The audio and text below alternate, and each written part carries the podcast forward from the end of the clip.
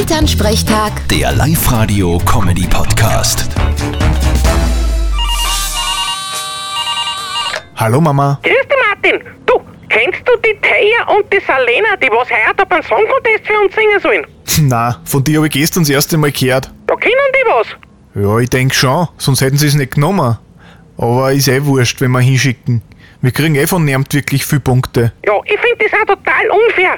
Vielleicht sollten wir ihr mal bewerben für einen Song Contest, hä? Ja, genau. Das letzte Mal, wie es du daheim laut gesungen hast, haben die Nachbarn die Rettung angerufen, weil sie glaubt haben, es ist was passiert. Ma, du, Ma, das ist aber gemein.